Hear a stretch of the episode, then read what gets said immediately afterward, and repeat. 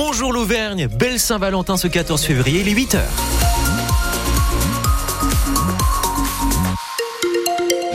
Et c'est le retour de Pascal Gauthier pour l'information. Votre météo est très belle pour aujourd'hui avec des températures très correctes cet après-midi au-dessus des normales de saison de 1 à 10 degrés ce matin.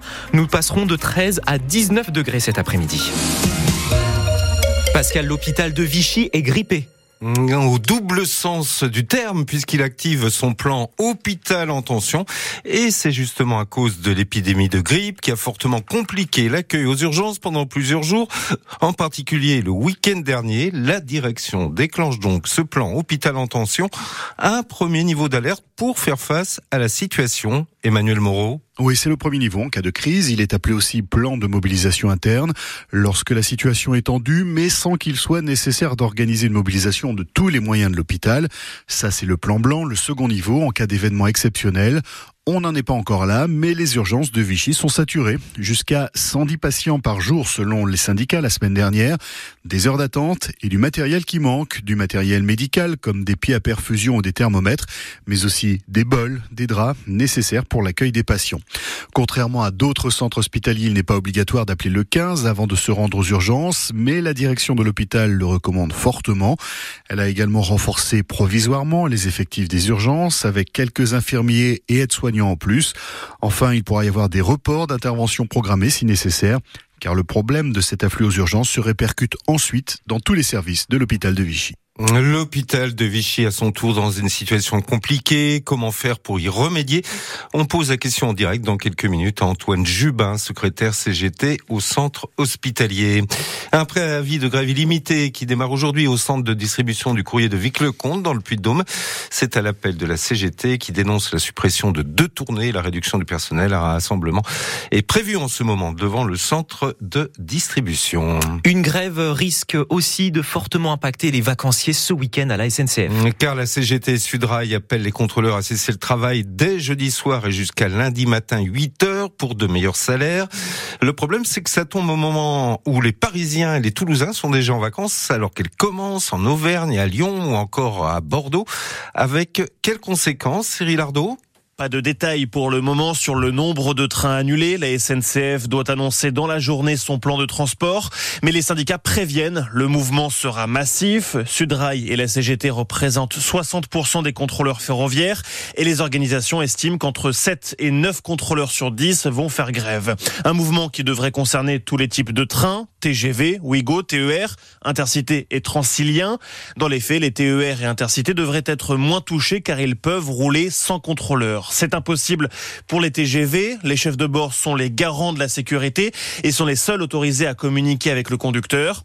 Hier, le patron de la SNCF, Jean-Pierre Farandou, a garanti une forme de service minimum.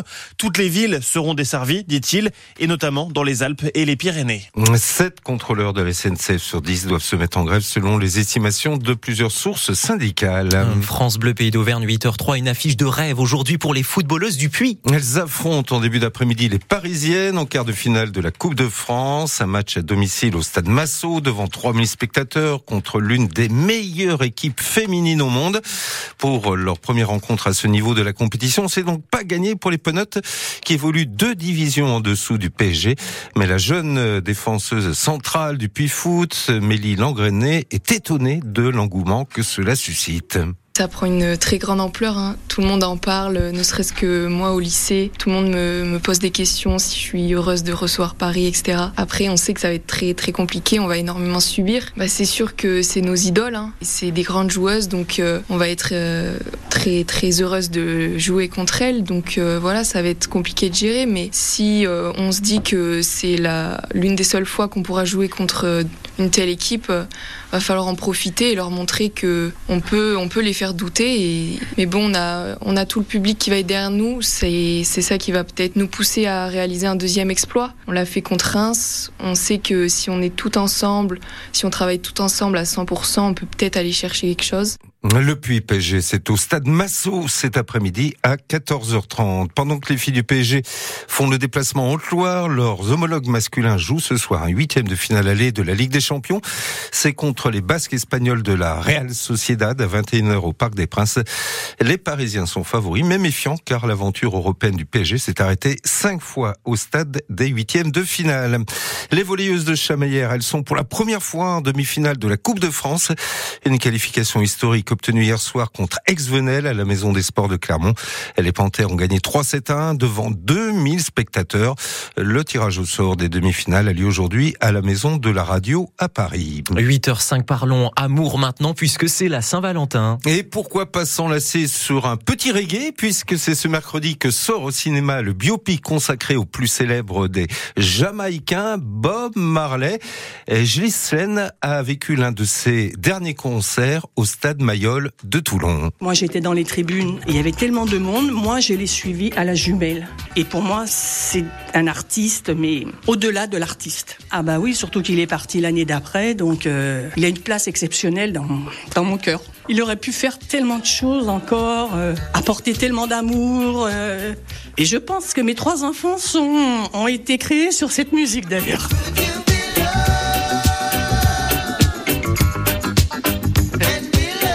Quentin, c'est comme ça qu'on qu fait des enfants, hein en écoutant Bob Marley. En mettant un petit fond de Bob Marley. Ouais, je me vois plutôt très détendu. détendu, détendu. Ah oui. Vous avez jamais fait l'amour sur Bob Marley, Quentin? Non, non, non.